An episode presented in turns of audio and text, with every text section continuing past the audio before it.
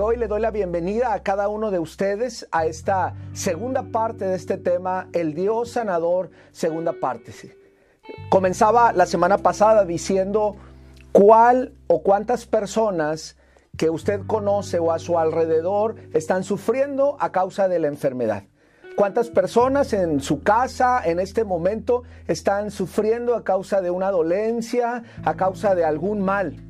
Y bueno, hermanos, quiero decirles como testimonio que el sábado pasado, después de terminar la reunión virtual, mi familia y un servidor, con todas las medidas de, de, cuidado, fuimos a visitar algunas familias que estaban pasando por enfermedad, con esa sana distancia y estuvimos de alguna manera allí cercanos con algunos de nuestros hermanos. Y cerca de las 9 de la noche recibo yo a mi celular el resultado de una prueba este, COVID que yo me había realizado el jueves antepasado. Y el resultado decía, eres positivo, ¿verdad? Y es cuando los positivos no son tan positivos y créame que empezó en mi ánimo a apagarse un poco. Y bueno, avanzó la semana, estuve en casa y el día jueves, por la gracia de Dios, a una semana de distancia que me había practicado la prueba, me hice la siguiente prueba y, y el resultado, gracias a Dios, fue negativo. Gracias al Señor porque puedo dar testimonio, hermanos, que desde cada una de nuestras experiencias podemos identificar al Dios sanador, podemos identificar al Dios que nos restaura, al Dios que nos sustenta, al Dios que nos sostiene. Y esta segunda parte de esta reflexión va encaminada con eso, con cómo el Señor nos acompaña en todos los efectos que tiene una enfermedad. Porque sin duda que unos de los efectos son los dolores y los aspectos físicos, pero hay otros que tienen que ver con el ánimo. Y le pregunto a usted directamente que está conectado alguna persona que va a ver esta transmisión o esta predicación la va a escuchar después, ¿cómo está de ánimo? a causa de la enfermedad o a causa de la enfermedad de otra persona, de algún amigo, de algún ser querido o, que usted ha recibido la noticia de que alguien cercano a quien usted estima, a quien usted ama, eh, está batallando con la salud. ¿Cómo se siente en el ánimo? Y quiero comenzar con un verso que habla el Salmo 103. Es un salmo precioso que refleja el ánimo del rey David. Bendice alma mía a Jehová y bendiga todo mi ser su santo nombre. Bendice alma mía a Jehová y no olvides ninguno de sus beneficios. Primer beneficio, Él es quien perdona todas tus iniquidades. Gloria al Señor. Él es el que nos da salvación en Cristo Jesús. La semana pasada lo veíamos, puedo estar completamente sano pero si no tengo a Cristo, hermanos, estoy perdido. No tengo esperanza. Él es Él, dice, Él es, dice la palabra de Dios, quien perdona todas tus iniquidades. ¿Cuántos decimos amén a esto, hermanos? ¿Cuántos en esta tarde nos sentimos perdonados, salvados, redimidos por Dios? Y la siguiente parte es una realidad también. Él es quien sana todas tus dolencias. Es una realidad humana que en algún momento lo que no le dolía le empieza a doler. En algún momento, a causa del deterioro humano natural del ser humano, empezamos a batallar con la salud. Pero bendito sea el Dios y Padre de nuestro Señor Jesucristo, que Él es también el que sana todas, hermanos. Y en este, en este plural entran, hermanos, todas las, clasificaciones, todas las enfermedades, todas sus dolencias y gloria a Dios por ello.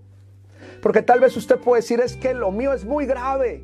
Lo mío me dicen esto los doctores. Yo he estado batallando por muchos años y dice la palabra de Dios que Él es el que sana todas tus dolencias. Y en lo que yo quiero poner atención particular en esta tarde es, Él es el que rescata del hoyo tu vida de modo que te corones de, favor, de favores y misericordias. La enfermedad nos afecta el ánimo Pero Dios también viene a sanar nuestra salud emocional, viene a sanar nuestro ánimo, viene a inyectar de su presencia y de su Espíritu Santo y nos levanta con su, con su poder, hermanos. Y, podemos echar mano de ese, de, ese verso que dice, aquel Espíritu que levantó a Cristo de los muertos mora en vosotros. Y, y si ese Espíritu mora en usted, hermanos, el Señor puede levantarle.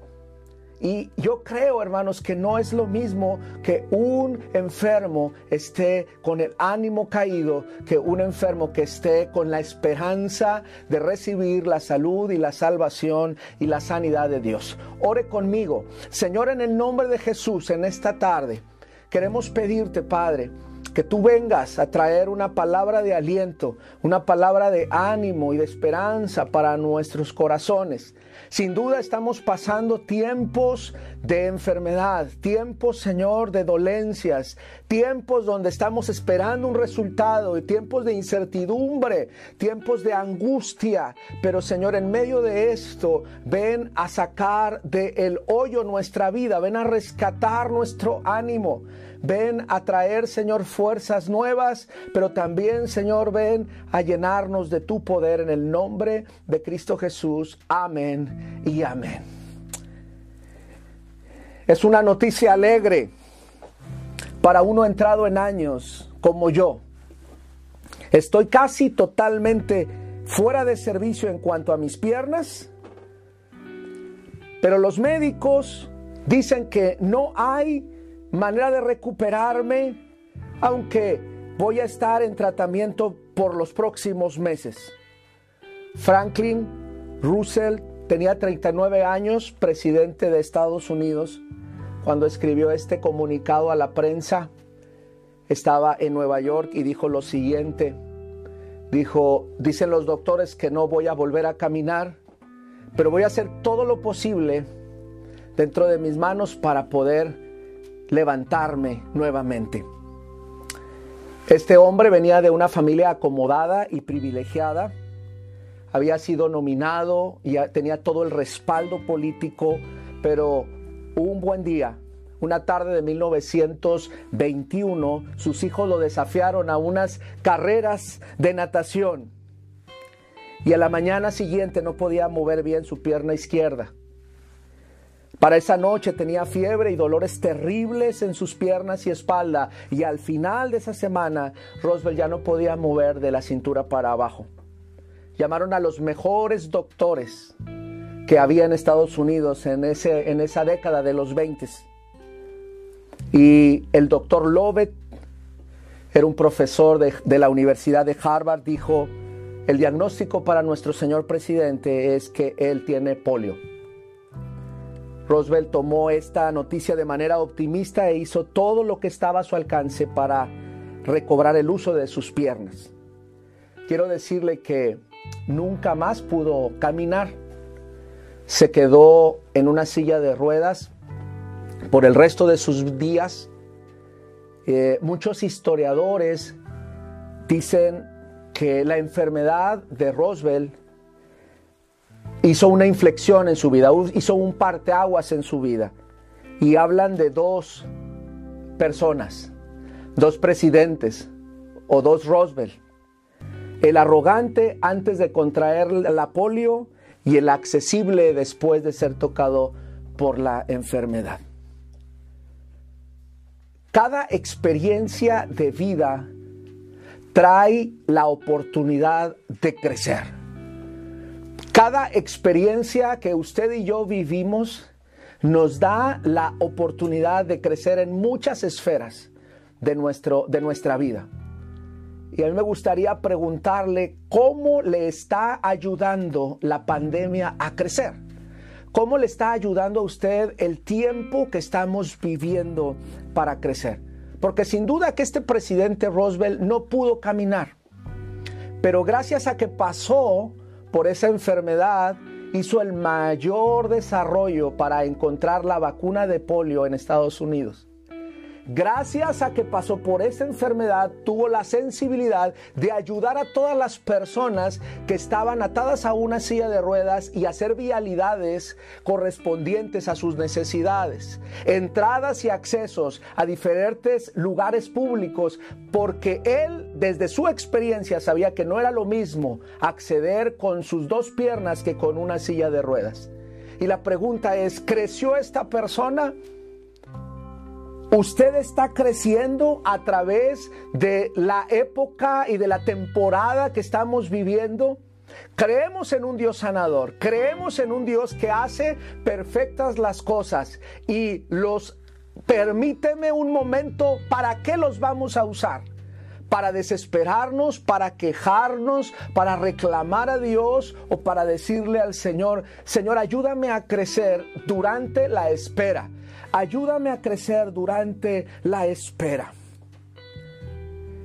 El ejército eh, del aire o, la, o, la, el ejército de, de, Estados Unidos en el aire tiene una norma y la norma se llama o la dicen de la siguiente manera, comprueba las seis.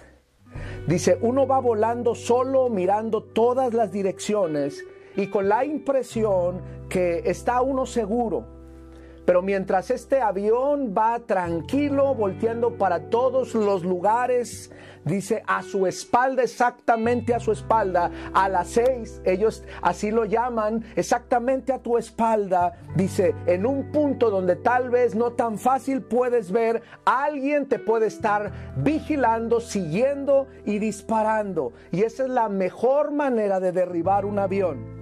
Así que tienes que estar siempre dispuesto a ver el punto débil y tienes que localizarlo porque siempre tienes que comprobar a las seis en punto. Tu punto ciego, tu espalda. Y la pregunta es, hermanos, ¿nos estamos cuidando? Estamos cerrando la puerta a toda amargura, a toda tristeza, a toda queja, a toda desesperación, a toda angustia mental o le estamos dando abierta o una puerta abierta a todo esto. La semana pasada abordábamos preguntas muy significativas. Si estoy enfermo, ¿me está castigando Dios a través de esta realidad? ¿Es realmente la voluntad de Dios sanarme? ¿Califico para el poder sanador de Dios? ¿Por qué si he estado orando y la iglesia ora, no he podido salir de, este, de esta racha de enfermedad? ¿Qué debo de hacer como creyente y como persona si no veo los resultados? ¿Puede Dios sanar a mis seres queridos?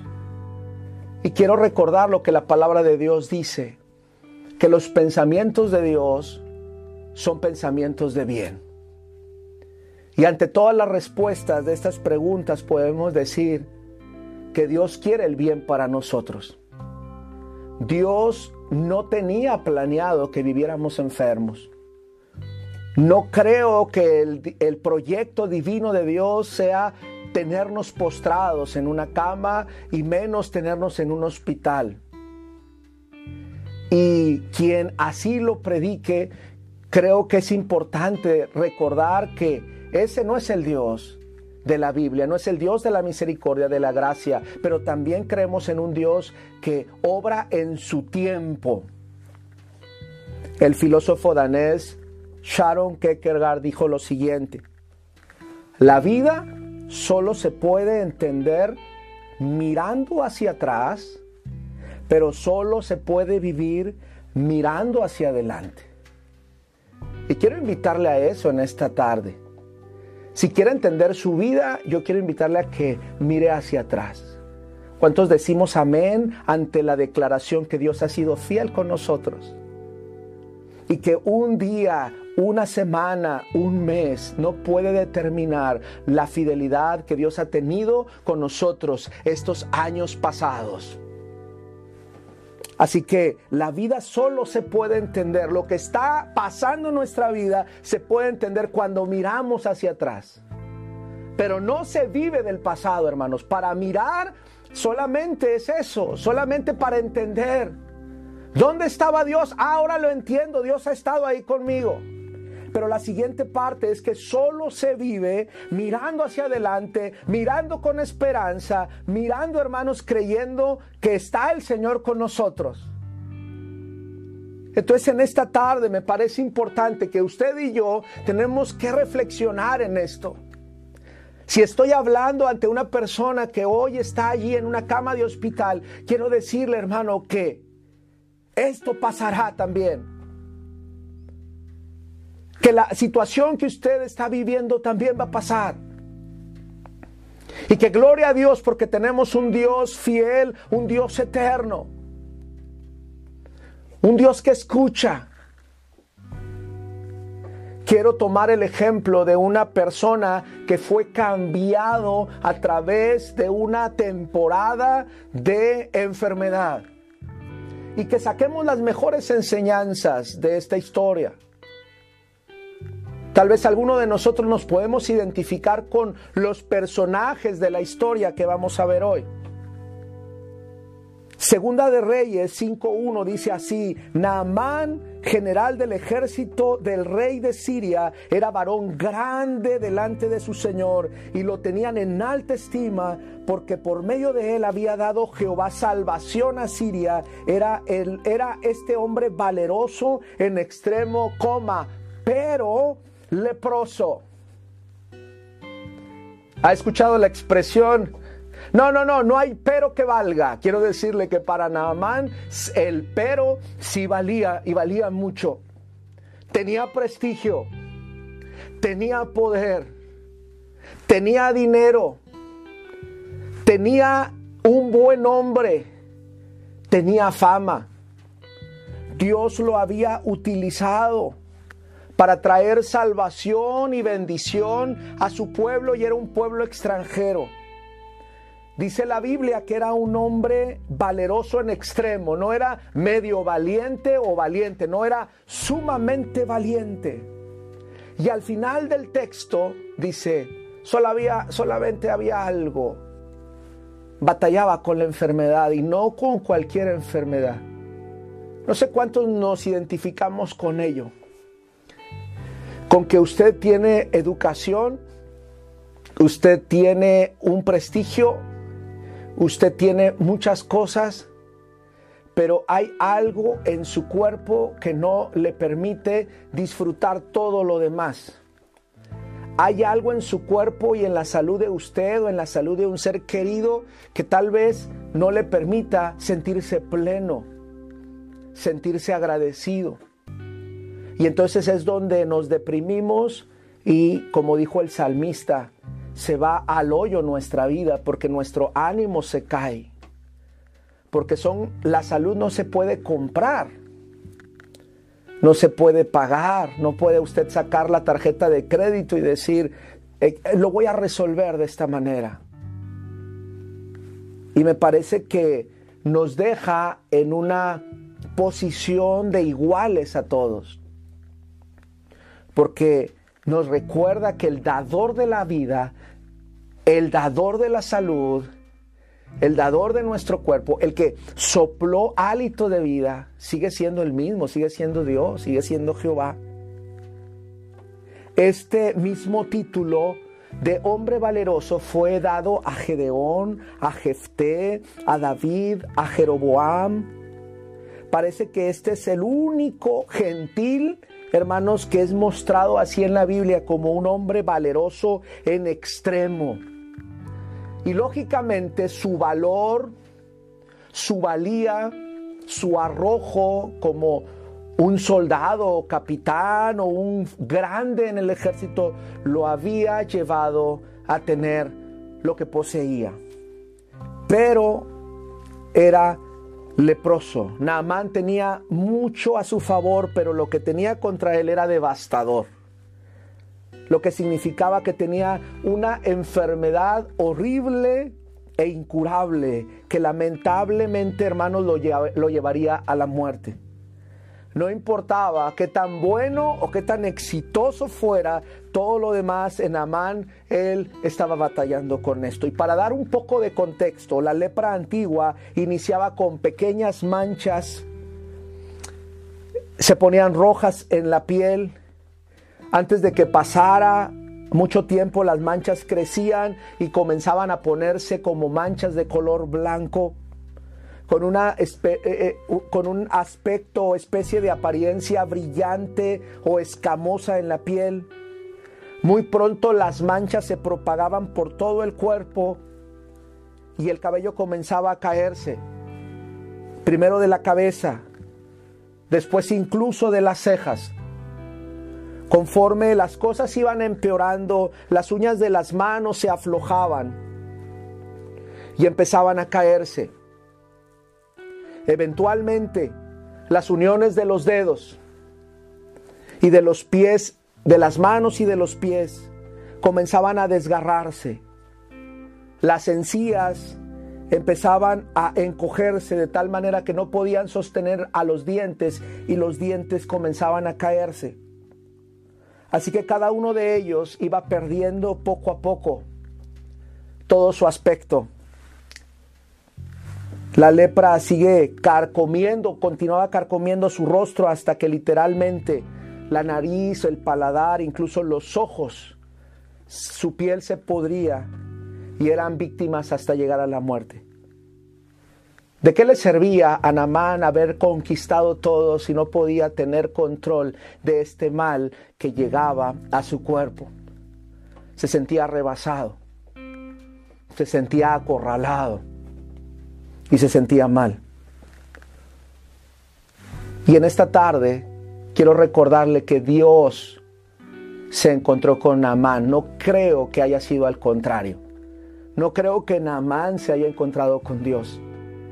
Y a todos aquellos hermanos y hermanas que están sintiéndose rebasados por la enfermedad, quiero recordarles que Dios viene a su encuentro como Dios sanador. Avanza el versículo en Segunda de Reyes 5 del 2 al 3, hay una hermosa parte en esta historia, dice, y de Siria había salido bandas armadas y habían llevado cautiva de la tierra de Israel a una muchacha la cual servía a la mujer de Naamán y ésta dijo a su señora si rogase mi señor al profeta que está en Samaria, él lo sanaría de su lepra. Y quiero decirle algo, creo firmemente que nuestros jóvenes son personas de fe Quiero desafiar a nuestros jóvenes que hablen en donde quiera que estén del Dios sanador. Porque esta jovencita fue llevada no de, vacaciones ni por, ni por cuestiones turísticas, sino fue arrancada de su familia y fue llevada a Siria. Y esta niña no se llenó de coraje, sino que ella estaba viendo que su amo estaba pasando y batallando con su salud y se acordó que en su tierra había un hombre de Dios que tenía la posibilidad o tenía el poder para sanarlo. Y me parece, hermanos, que es importante recordar que como adultos tenemos que hablarles a nuestros niños, adolescentes y jóvenes del Dios sanador que tenemos. A veces les decimos que es más efectiva una pastilla que Dios sanador. Y no estoy desacreditando la ciencia médica ni a los doctores. Pero qué importante es que en lo primero que pensemos cuando pasamos por la enfermedad sea en doblar rodilla y decirle, Señor, pon los recursos que tú quieras. Pero yo necesito salud de parte tuya. Alguien le tuvo que haber hablado del poder de Dios a esta niña antes de ser arrancada de su familia. Y en el momento oportuno, ella dio testimonio. Ella dio un testimonio del poder de Dios. Así que hablo a todos aquellos hermanos y hermanas que están pasando por este periodo de enfermedad. No sé si Dios quiera usarlos después de sacarlos o después de sacarnos de esta, eh, de esta enfermedad como testimonios vivos del poder de Dios. Así que usted y yo hoy decimos sí a ser instrumentos de testimonio del poder de Dios no puede hablar de la sanidad de Dios si no experimenta la enfermedad. No puede sanar, no puede hablar de la salud si no experimenta, hermanos, eh, eh, el deterioro. No puede hablar de un Dios que quita el dolor si no es probado a través del dolor. Así que qué importante es recordar esto. Había llevado cautiva esta, e, esta gente a esta jovencita y la muchacha ilustra que hay una persona allá que puede sanar. Quiero resaltar que hay beneficios en la educación espiritual de nuestras casas. Hay beneficios en dedicar tiempo y no me cansaré de decir como pastor que tal vez no podemos ir al templo, pero esto no nos tiene de vacaciones como iglesia. El no poder ir al templo no nos tiene como vacaciones. El que solamente el hermano Samuel y un servidor en esta tarde hayamos participado en esta reunión de sábado por la tarde no significa que los demás estén haciendo lo que bien les parezca porque estamos en el día del Señor. Sábado 22 de enero. Hoy es un día separado para honrar al Señor. ¿Y esto dónde se debe de enseñar? En la casa en el hogar, a nuestros hijos. Segunda de Reyes 5, 4 al 7 dice, y entrando Namán a su señor, le relató diciendo, así y así ha dicho una muchacha que es de Israel, de la tierra de Israel, y le dijo, el rey de Siria, anda y ve, y yo enviaré cartas al rey de Israel. Salió pues él llevando consigo diez talentos de plata, y escuche bien, y seis mil piezas de oro, y diez mudas de vestidos. Tomó también cartas para el rey de Israel que decían así, cuando llegue a ti estas cartas, sabe por ellas que yo envío a ti mi siervo Namán para que lo sanes de su lepra. Luego que el rey de Israel leyó las cartas, se rasgó los vestidos y dijo, soy yo Dios que mate y dé vida para que éste envíe a mí que sane un hombre de su lepra. Considerada ahora y ve cómo busca ocasión contra mí. Aquel rey de Israel se asustó retomando un poco de historia bíblica, los sirios eran sanguinarios. Los sirios no, hermanos, no, el, pueblo eh, eh, sirio no dejaba nada en su paso. Y cuando llega alguien y le dice, tú me vas a sanar, cuentan la historia de nuestros países hundidos en la violencia y en el crimen organizado donde se cuentan historias cuando una persona es afectado por una bala, un maleante es afectado y se llevan secuestrado a un doctor para que lo atienda y le dicen, tú vas a hacer que viva. Y si no viva, y si no vive, tú vas a pagar con tu vida.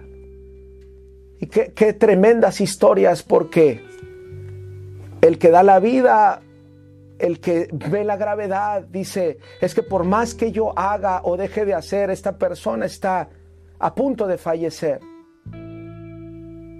El rey dice, ¿quién soy yo para dar vida? ¿Quién soy yo para sanarte? Y se rasga porque parece que le, están poniendo una encrucijada porque viene violencia para él.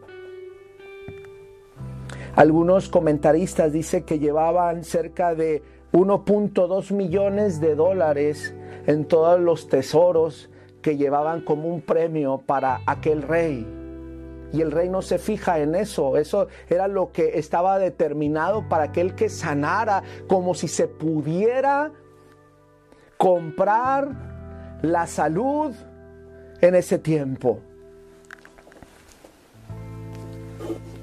Hemos estado acostumbrados a que todo lo podemos o lo queremos pagar. Por eso, si hay oportunidad de comprar una póliza de seguro, la compramos y pensamos que una vez que tenemos la capacidad económica, ya nada puede salir de nuestras manos y todo lo tenemos bajo control.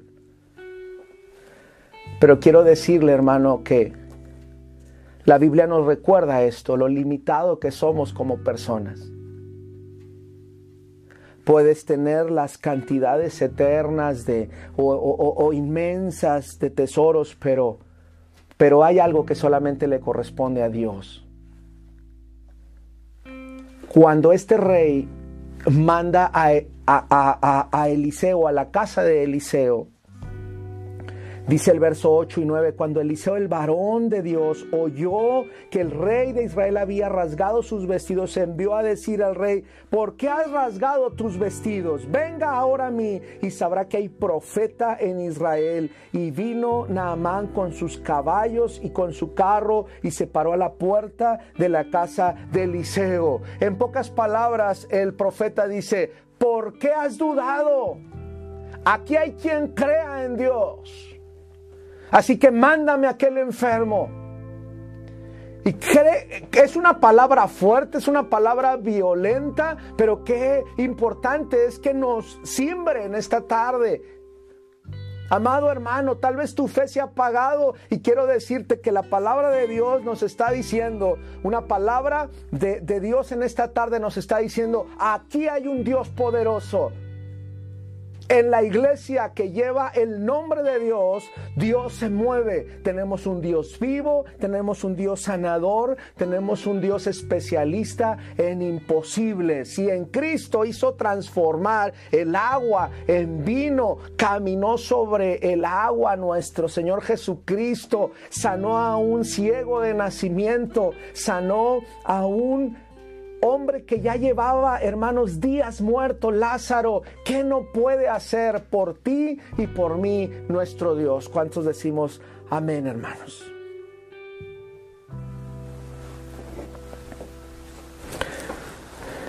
Namán es sanado y creo que conocemos esa historia. Y entonces Eliseo, verso 10 y 12, le envió un mensaje diciendo, ve y lávate siete veces en el Jordán y tu carne se te restaurará y serás limpio. Y Naamán se fue enojado diciendo, he aquí, yo decía para mí, saldrá él luego, no sabe que le traigo un millón de dólares aquí y ni siquiera sale a verme y estando en pie invocará el nombre de Jehová su Dios y alzará su mano y tocará el lugar y sanará la lepra y dice, no son mejores los ríos, las aguas que hay en Damasco, que las de este río tal vez revuelto que era el Jordán.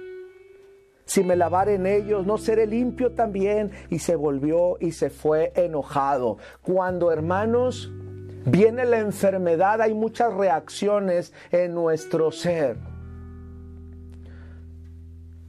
Cuando hay enfermedad empiezan los interrogatorios, empiezan las especulaciones, empiezan eh, los reproches, empiezan las estrategias que a nuestro parecer debiera de actuar o cómo debiera de actuar Dios.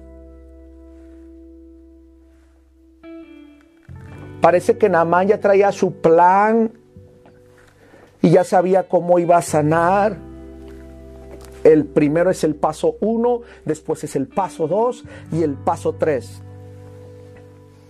Y Dios viene y trastorna los planes de Naamán y dice, yo soy el Señor. Esta semana, hermano, yo tenía planeado un viaje a otro estado, a otra ciudad. Y el sábado que me me entero de que soy positivo COVID y quiero aclarar que gracias al Señor me mantuve asintomático, no tuve ningún síntoma y creo que es por la gracia de Dios solamente. Dios trastornó mis planes. Yo ya traía una agenda, yo dije voy a ir, voy a venir, voy a hacer, etcétera, etcétera. Y Dios agarró mis, mis planes y es, hizo esto. Te recuerdo que yo soy el Señor. Y me parece que lo que estamos viviendo nos está dando la oportunidad de darle la gloria, la honra al Rey de Reyes y Señor de Señores. Y decirle, Señor, ¿realmente mi agenda es tu agenda?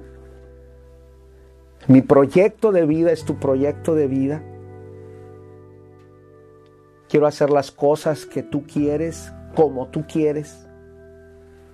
Este hombre se fue enojado porque los planes se los cambió Dios. Los planes se los cambió y segunda de Reyes 5.3 dice, el buen consejo de los siervos de Naamán, mas sus criados se le acercaron y le hablaron diciendo, Padre mío, si el profeta te manda alguna cosa, ¿no la harías? Cuanto más diciéndote, lávate y serás limpio. Y me parece que aquí nos recuerda la palabra algo, la sencillez de la fe. Que tú hoy en esta hora puedes decir, Señor, creo Creo en ti como Dios sanador, creo en ti como que puedes comenzar una obra o creo en ti, aunque me siento dolorido, que estás actuando. Creo. Y Naamán quitó, hermanos, su orgullo y Naamán le permitió a Dios ser curado. Un escritor dijo, Naamán fue atacado por dos enemigos el yo orgulloso, quien internamente demandaba que Eliseo saliera a verlo y le diera pleitesía. Y el mal cuestionar, quien cuestionaba por qué debía lavarse en el Jordán cuando tenía mejores ríos en su tierra. Pero Naamán superó esos dos enemigos e hizo lo que Dios le pidió hacer. Así que no sé, hermanos, cuántos de nosotros esta tarde tengamos que entregar estos dos enemigos al Señor. El yo orgulloso. ¿Cuántos estamos batallando con el yo orgulloso? ¿Cuántos estamos batallando con el mal cuestionar? ¿Por qué me está pasando esto a mí? ¿Por qué me está sucediendo esto? Así que el sencillo método de este milagro que Dios usó solamente de zambullirse varias veces no significa que tenga que repetirse en su vida y en mi vida. Dios estaba tratando con Amán, Dios estaba tratando esta semana con un servidor, Dios está tratando contigo que estás en este momento escuchándome y Dios está tratando con cada uno de nosotros. La pregunta es, ¿vamos a crecer a través de esta experiencia? Por último, quiero leerle Segunda de Reyes 5, 17 al 19. Porque gracias a toda esta experiencia, Naamán experimentó una fe nueva, una fe renovada, una fe nueva completamente. Y entonces Naamán dijo, te ruego pues, de esta tierra no se dará a tu siervo la carga de un par de mulas porque de aquí en adelante tu siervo no sacrificará holocausto ni ofrecerá sacrificio a otros dioses, sino a Jehová. Gloria a Dios. En esto perdoné, perdone Jehová a tu siervo que cuando mi señor el rey entrare en el templo de Rimón para adorar en él y se apoyare sobre su brazo, si yo también me inclinare en el templo de Rimón, cuando haga tal Jehová, perdone en esto a, tu siervo. Y él le dijo, ve en paz. Se fue pues y caminó como media legua de tierra. ¿Saben qué? Logró Naamán sanar su corazón más que sanar la lepra, Namán necesitaba sanar su incredulidad, Namán necesitaba sanar su orgullo, Namán necesitaba sanar su soberbia, Namán necesitaba darle el control de su vida a Dios. Él dijo, ya no voy a ofrecer sacrificios a otros dioses, sino a aquel que se ha manifestado en mi vida, y ese es Jehová. Así que creo, hermanos, que esta experiencia que estamos viviendo nos debe de llevar a una nueva fe. Y para aquellos que tenemos fe en Cristo, a una fe renovada. Y concluyo diciendo que Dios puede sanarnos de siete maneras. Dios, hay siete maneras en que Dios es tu sanador incluso hoy. Y pon atención a eso. Número uno, concluyo diciendo, Dios sana físicamente. Escúchalo bien, si tú estás batallando con tu salud, Dios puede sanarte físicamente. Los médicos pueden decirle que la curación es el resultado de la ciencia médica, pero Dios trabaja a través de los médicos, las medicinas y de la sabiduría y de los procedimientos médicos. Lo creo así. Dios también sana a través del poder de la oración. Hay casos donde había un tumor y estaba claramente en esta resonancia magnética que había ahí algo mal y después de mucha oración y después de una exploración aquel cáncer desapareció. Y la persona se tuvo que hacer un procedimiento y tuvo que tal vez tomar quimioterapias después. Pero en medio de todo eso adjudicamos la mano sanadora de Dios. Amén. Número dos, Dios cura la enfermedad del pecado. Isaías 53 nos dice que todo Jesús sufrió en su propio cuerpo en la cruz para sanar nuestra naturaleza pecaminosa y liberarnos de los estragos del pecado. Pero fue atravesado por nuestras transgresiones y fue aplastado por nuestras iniquidades. Dice, la disciplina de nuestro bienestar cayó sobre él y por su flagelación fuimos sanados. Así que la segunda cosa que, de la cual eres sanado por Dios es de la enfermedad del pecado. Y tenemos que pedirle al Señor, sáname, Padre, de este mal que me puede afectar eternamente.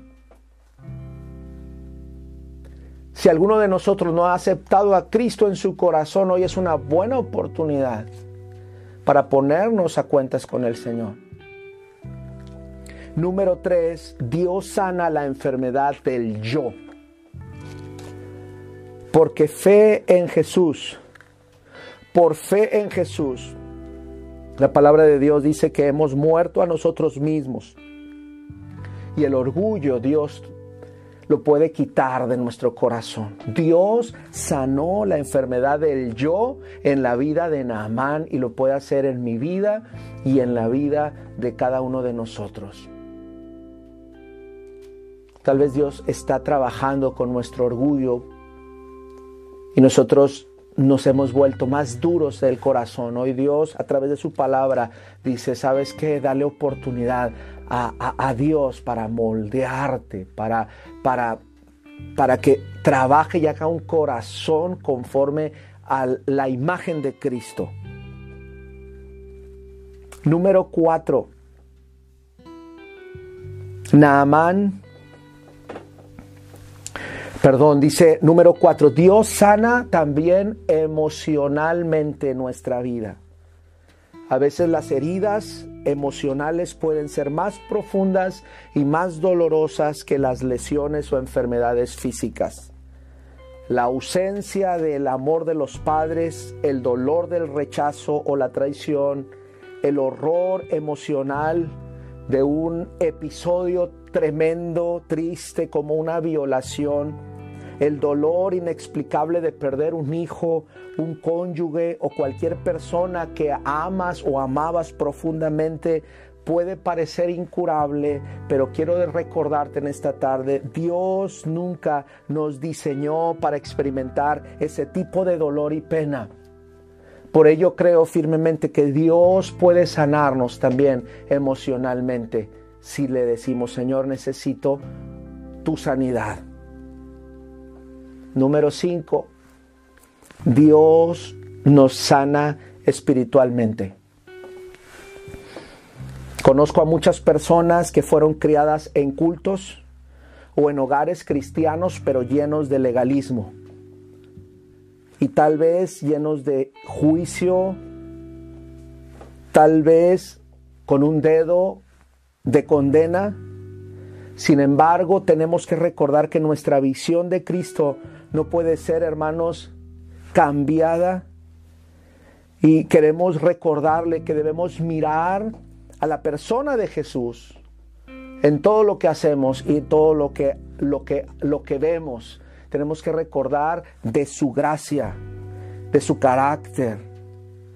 Si alguno de nosotros nos sentimos espiritualmente enfermos y nos queremos ir a otro lugar porque pareciera ser que no se hacen las cosas como nosotros queremos que se hagan, sería bueno preguntarnos si necesitamos que Dios nos sane. Número 6. Dios nos puede sanar las heridas del pasado.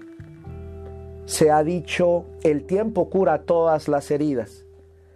Creo que eso sucede cuando le damos nuestras heridas a Dios y confiamos que Él puede sanarlas a su debido tiempo.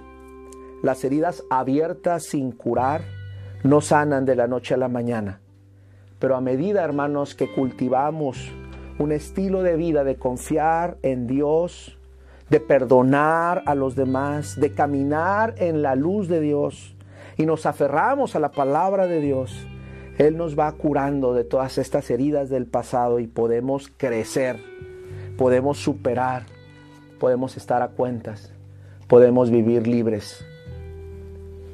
Y por último, quiero decirle que Dios puede sanar nuestras mentes y nuestros corazones. Creemos en el Dios sanador. ¿Tiene algún problema para amar a alguien? ¿Tiene algún problema para perdonar a alguien? ¿Tiene algún problema para avanzar más allá de cierto dolor porque su mente lo sigue reprimiendo? Dios es el único que puede encargarse de eso por completo. Romanos 12.2 dice, que no seamos conformados a este mundo y a su forma de pensar y de comportarse, sino que seamos transformados por la renovación de nuestra mente para que podamos discernir lo bueno y aceptable que es la perfecta voluntad de Dios. Amén.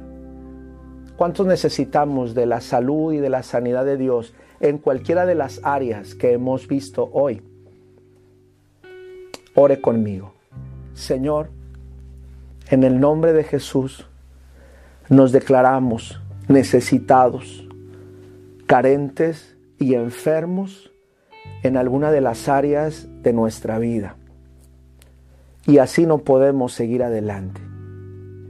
Hacemos una, una pausa, hacemos un alto en el camino porque nos urge tu visitación. Necesitamos, Señor, tu presencia. Necesitamos, Señor, que tú nos sumerjas en tu presencia, no una vez, no dos veces, si es necesario, siete veces, como lo hiciste con Naamán. Pero queremos, Señor, ser renovados de pies a cabeza. Tal vez el proceso nos parece tedioso. El proceso nos parece, Señor, tortuoso. El proceso nos ha hecho interrogarnos, Señor, pero en tu nombre hoy, en tu palabra, Señor, nos hablas claro a nuestro corazón.